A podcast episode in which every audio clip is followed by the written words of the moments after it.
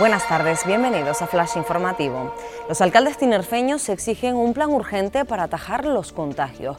Los titulares de los principales municipios manifiestan su preocupación por los datos de contagios y piden al Cabildo y al Gobierno elaborar una estrategia específica y coordinada.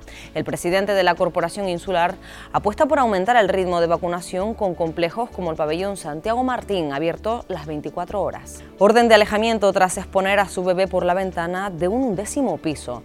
El de violencia sobre la mujer número 2 de Las Palmas de Gran Canaria ha dictado medidas cautelares para proteger a la presunta víctima de violencia vicaria, quien relató que su pareja pegó patadas al perro de ambos antes de amenazarla con su hijo de apenas un año. Prohibidas las hogueras en San Juan en casi toda la isla de Tenerife.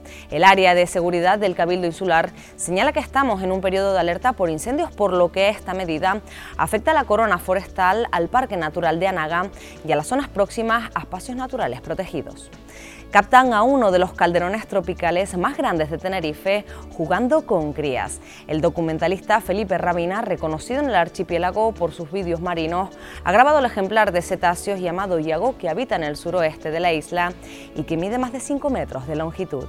Más noticias en diariodavisos.com.